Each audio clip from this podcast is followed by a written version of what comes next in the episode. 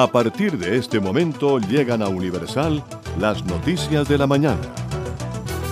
Cadena de noticias. Media hora con el mundo al calor de una tacita de café. Bienvenido.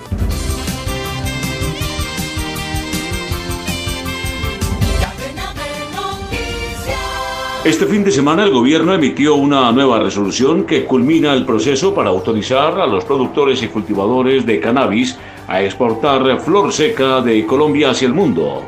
La resolución 539 de 2022 de los Ministerios de Justicia, Agricultura y Comercio regula los vistos buenos que se necesitan para poder realizar comercio exterior de la flor seca, autorización que el gobierno había anunciado meses atrás.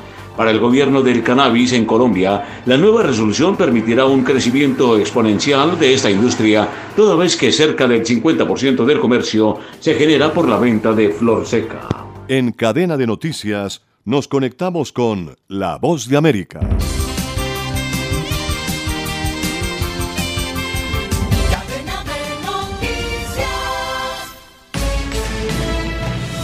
Este es un avance informativo de La Voz de América. Desde Washington les informa Henry Llanos.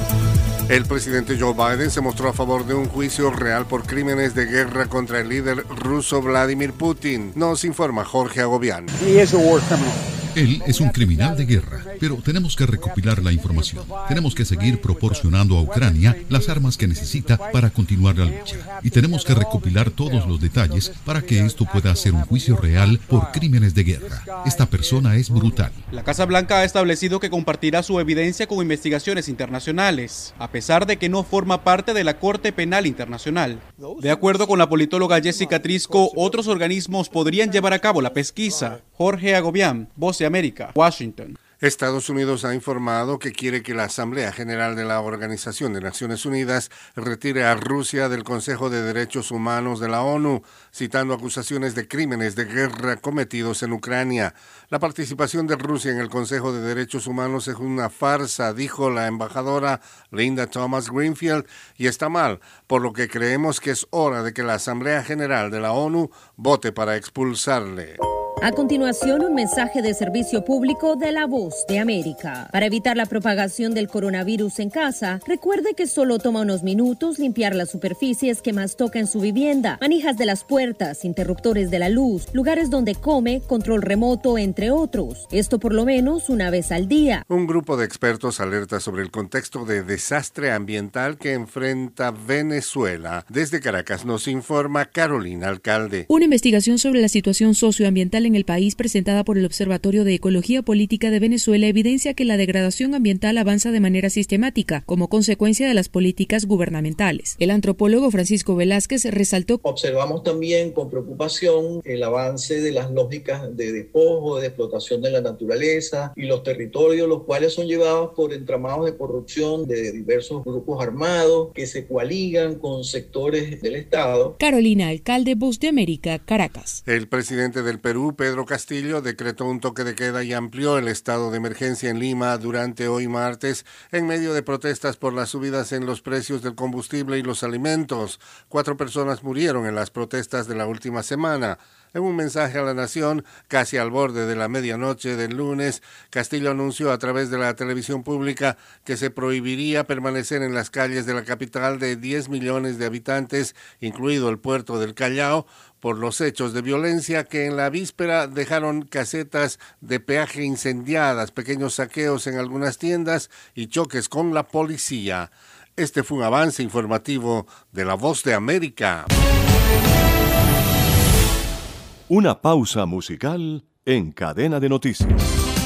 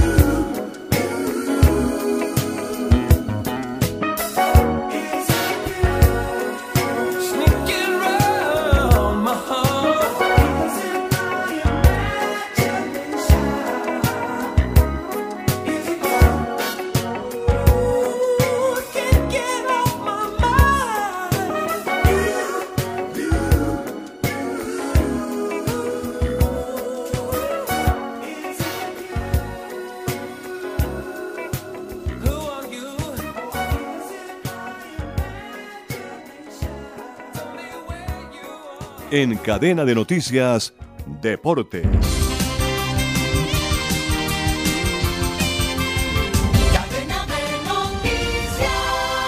Hoy comienza la fase de grupos de la Copa Libertadores de América y en escena estarán Colombia Argentina frente a Peñarol de Uruguay, Caracas Fútbol Club de Venezuela con Atlético Paranaense de Brasil, Olimpia y Cerro Porteño de Paraguay, Always Ready de Bolivia con Corinthians de Brasil, Sporting Cristal de Perú con Flamengo de Brasil y Deportivo Cali de Colombia con Boca Junior de Argentina. También arrancará la fase de grupos de la Copa Suramericana con Banfield de Argentina frente a Santos de Brasil, Universidad Católica de Ecuador con Unión La Calera de Chile, Ceará de Brasil e Independiente de Avellaneda de Argentina, Atlético Goianíes de Brasil con Liga Deportiva Universitaria de Quito de Ecuador y Everton de Chile frente a Wilstermann de Bolivia. La escena futbolística también se jugará en Europa, con los partidos de ida en cuartos de final de la Liga de Campeones con los cuatro primeros equipos que son Benfica de Portugal recibiendo al potente Liverpool de Inglaterra y Manchester City de Inglaterra que de local espera por el sorprendente Atlético de Madrid del Cholo Simeone. La edición 61 de la Vuelta al País Vasco comenzó con una exhibición del esloveno Primoz Roglic, quien hizo honor a su condición de campeón olímpico contra reloj y se quedó con la primera etapa. El triple vencedor de la Vuelta a España ganó con suficiencia la atractiva crono de Honda Rivia cerca al mar Cantábrico. El segundo y tercer lugar fue para el equipo del Quick Step con sus corredores, el belga Renko Evenepoel y el francés Remy Cabaña.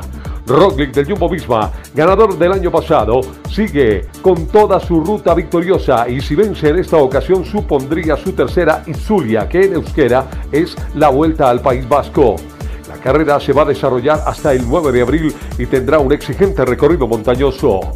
El campeón de 15 Majors en el golf mundial, Tiger Woods, supondría competir en esta semana en el Máster de Augusta, la famosa chaqueta verde, a poco más de un año de haber sufrido un aparatoso accidente que lo dejó al borde del retiro. El estadounidense de 46 años dejó en veremos su participación en el torneo que arranca este jueves. Es de recordar que en febrero de 2021 Woods se accidentó en su vehículo en las afueras de Los Ángeles y sufrió graves lesiones en las piernas, incluyendo fracturas compuestas. En cadena de noticias, nos conectamos con Radio Francia Internacional.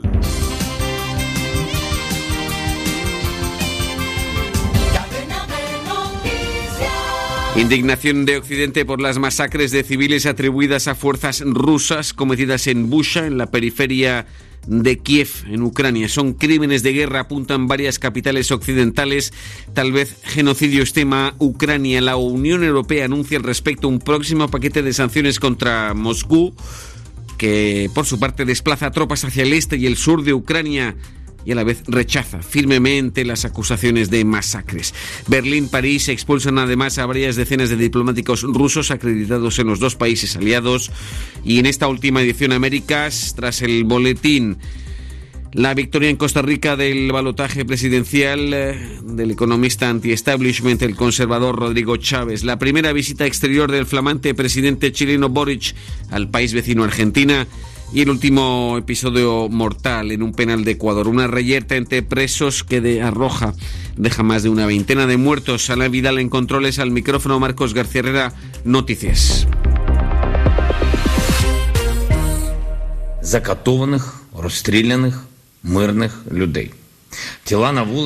Ejecutados, torturados, eh, cadáveres minados. ¿Cómo es posible que algo así haya ocurrido, preguntaba este lunes el presidente ucranio tras el descubrimiento de centenares de cadáveres el domingo en la gran periferia de la capital Kiev, abandonados en las calles, amontonados en varias fosas comunes.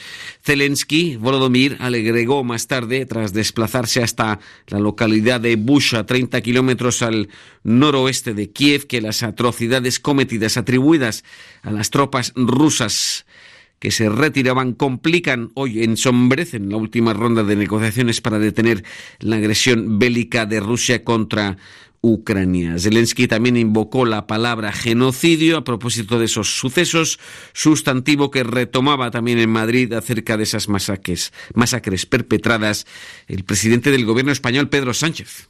Vamos a hacer todo lo posible porque quienes han perpetrado esos crímenes de guerra no queden impunes y puedan comparecer ante los tribunales, en este caso la, eh, la Corte Penal Internacional, para hacer frente a esos supuestos casos de lesa humanidad, de crímenes de guerra o, por qué no decirlo también, de genocidio. Horrorizada manifestó sentirse la titular de Derechos Humanos de la ONU, Michelle Bachelet, que apreció en su comunicado la posible comisión de crímenes de guerra. Hay indicios muy claros al respecto, señaló por su parte este lunes el presidente francés Emmanuel Macron aquí en París. D'abord, les scènes sont las escenas son insoportables. Todos estamos muy impactados y las hemos condenado con firmeza. Está claro que hay indicios que se trata de un crimen de guerra. Es el ejército ruso que estuvo en Bucha. Hemos hecho saber a las autoridades ucranianas nuestra disponibilidad para ayudar en las investigaciones que están realizando. La justicia internacional debe actuar y los responsables de ese crimen deberán responder. Está más o menos establecido que es el ejército ruso. En cuanto al Kremlin en Moscú, rechazó categóricamente todas estas acusaciones, denunciando una manipulación ordenada por Estados Unidos, asegurando que dispone de documentos sobre la verdadera naturaleza de los acontecimientos ocurridos en la localidad de Busha. Moscú, Radio Francia Internacional, RFI, Xavi Colas. Después de que medios internacionales difundiesen imágenes de cadáveres de civiles esparcidos por las calles, algunos estaban maniatados y otros con marcas de disparos en la nuca, Moscú ha decidido dar la cara. Los medios rusos han empezado a hablar del tema, denunciando que se trata de fake news, noticias falsas. Después el gobierno ruso ha dicho que sí, que son crímenes reales, crímenes de guerra, pero que son cosa del gobierno de Kiev. De hecho, la portavoz del Ministerio de Exteriores de Rusia, María Sajarova, ha afirmado que las imágenes de civiles asesinados en esta ciudad ucraniana han sido en realidad un encargo de Estados Unidos y de la OTAN.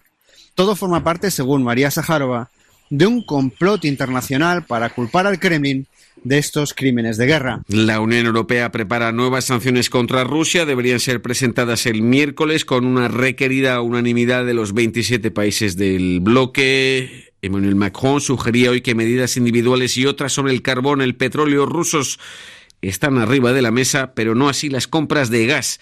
Al respecto, Alemania estimó hoy imposible prescindir eh, hoy en día del gas ruso, aunque precisó avanzar paso a paso hacia el embargo de energías fósiles de ese país. Mauricio Latorre. At the moment, it's not possible to cut the gas supplies. Alemania no puede a corto plazo dispensarse del suministro de gas ruso y unas sanciones contra Moscú en ese sector causarían más daño a la Unión Europea que a Rusia. Es lo que declaró el ministro alemán de Finanzas, Christian Lindner, precisando que hay que diferenciar esa energía fósil del petróleo y del carbón rusos.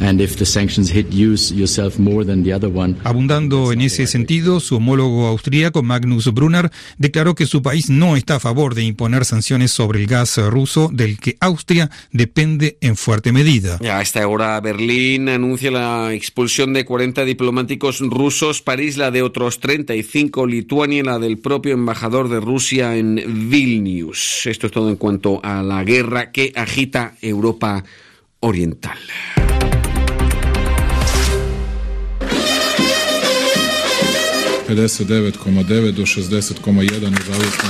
En el entretanto, en Belgrado, Serbia, el presidente saliente, el nacionalista Vucic, eh, reivindicaba anoche una amplia victoria en la presidencial eh, que le permite prolongar una década de dominio sobre ese país de los Balcanes.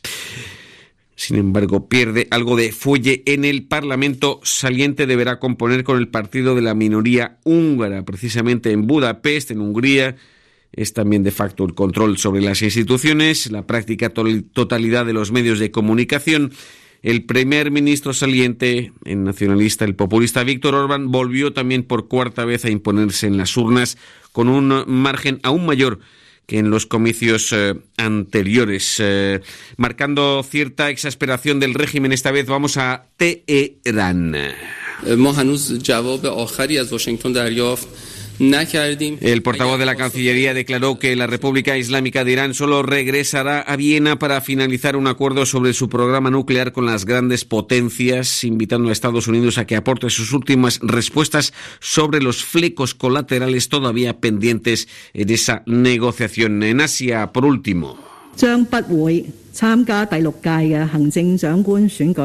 Invocando razones familiares, la jefa del Ejecutivo de Hong Kong anuncia que no aspirará a ejercer un segundo mandato de cinco años después de un primer periodo de gobierno marcado por un amplio movimiento pro-democrático, hoy sofocado, y por la pandemia de COVID, cuya última ola Omicron se ha cebado con la antigua colonia británica, a la vez tercera plaza financiera mundial. Noticias de América en RFI. Este resultado para mí no es una medalla ni un trofeo, sino una enorme responsabilidad colmada de retos y de dificultades que todos nosotros vamos a solucionar. La endeudada Costa Rica, que atraviesa una severa crisis económica agravada por la pandemia, victoria del economista conservador en el balotaje de la presidencial, Rodrigo Chávez, sancionado por acoso sexual hasta hace poco un desconocido en el mundo político y con discurso abiertamente frontal, enfrentado a un rival, rival desgastado, José Figueres. Chávez eh, lo ha superado en el balotaje a raíz de señalamientos por supuesta corrupción en su contra en 2004, también a causa de un altísimo nivel de abstención en el país centroamericano. 43% en segunda vuelta. Aclaraciones Natalia Olivares, enviada especial a San José, RFI. Se trata del nivel de abstención más alto de la historia del país, es decir, más allá de siete puntos por encima la primera vuelta. Es una manifestación de una crisis de representación del sistema de partidos eh, costarricenses. Eso todo el mundo está de acuerdo en decirlo. La baja participación refleja ese descontento del sistema que se explica por este, digamos, paseo electoral, esta campaña electoral que ha sido marcada por ataques y por una grave crisis económica que por el momento ninguno ha dado elementos claros de cómo podrán solucionar esta grave crisis.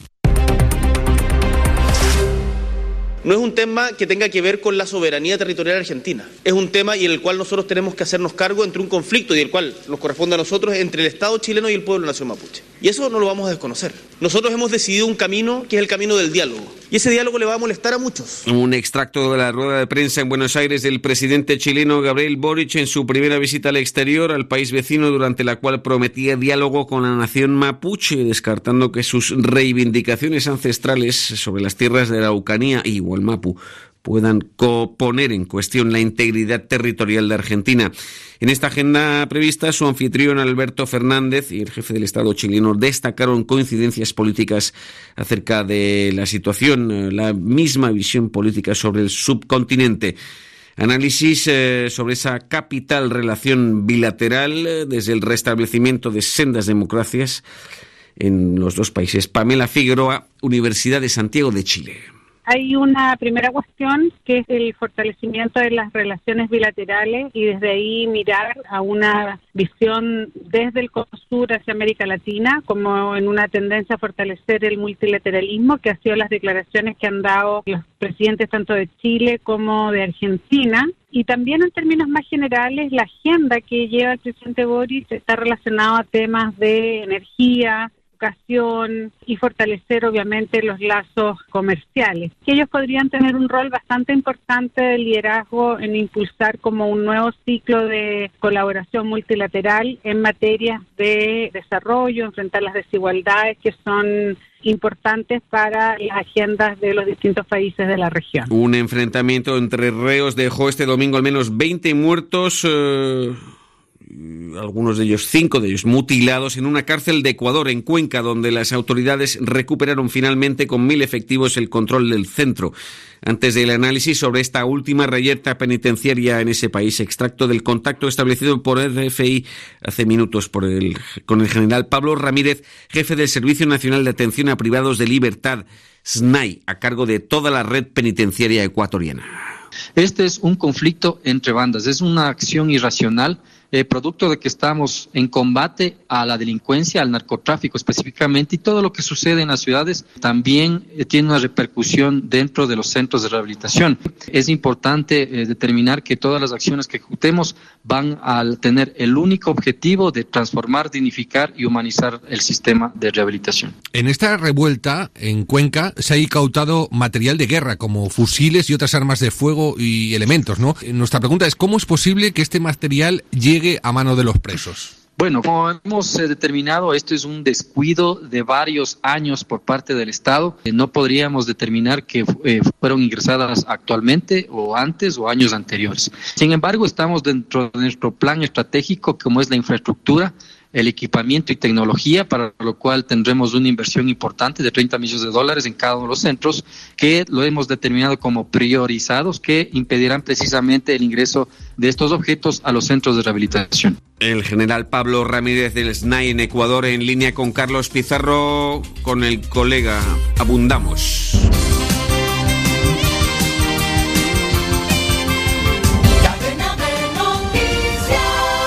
Alberto Marchena. Hoy es uno de los días más tristes para recordar en la historia del rock.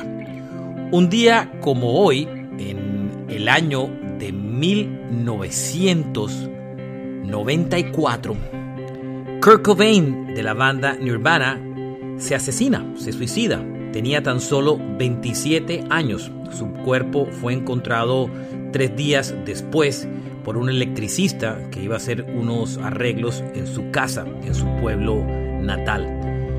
Es una de las muertes más trágicas del rock, de uno de los personajes más icónicos del sonido rock de los noventas y del grunge. Y um, hasta ahora eh, sigue siendo recordado por muchas generaciones y recientemente cuando su música parece siempre encontrar una razón en especial para volver. Um, a la muerte de Kurt Cobain sobrevivió, por supuesto, que su esposa, eh, Courtney Love, y su hija, Frances Bean Cobain, que ha intentado dar sus pequeños pasos en la música, pero hasta ahora no lo ha hecho de una manera seria, sino simplemente como un juego que probablemente en algún momento se convierta en realidad. Esto pasó lamentablemente un 5 de abril del año 94, el suicidio de Kurt Cobain.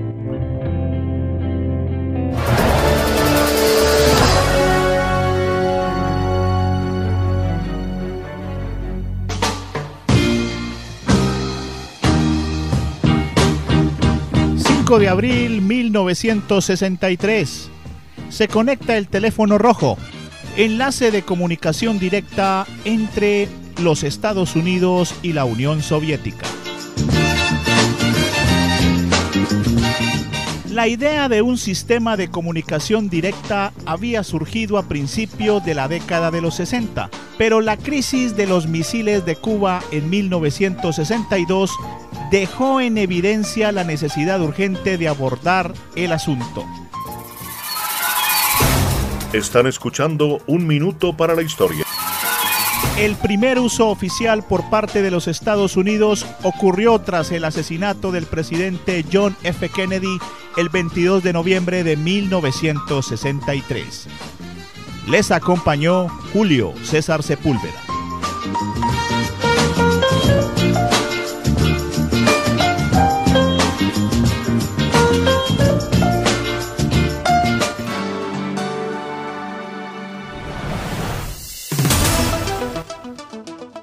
'Se nos agotó el tiempo.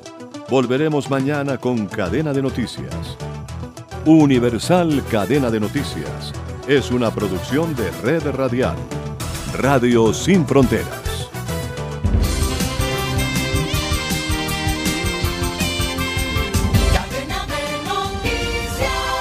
para que en sus obras la mirada pueda pasar con libertad, manteniendo la seguridad y el buen diseño, controlando la temperatura y el ruido externo. Su mejor opción es Tecnoglass. Transformamos el vidrio según sus necesidades. Llámenos 373-4000 Tecnoglass, el poder de la calidad. Certificado por gestión ambiental y calidad y contexto. Este programa también puede escucharse como podcast en Spotify, Apple Podcast, Google Podcast o en nuestra página web www.redradial.co. Búscanos en tu plataforma preferida de podcast como Red Radial. Desde Barranquilla, la ventana al mundo emite Universal 1280 AM, 5000 vatios de potencia. Escúchenos en simultánea por universalestereo.co. Universal su emisora Melodía en Barranquilla.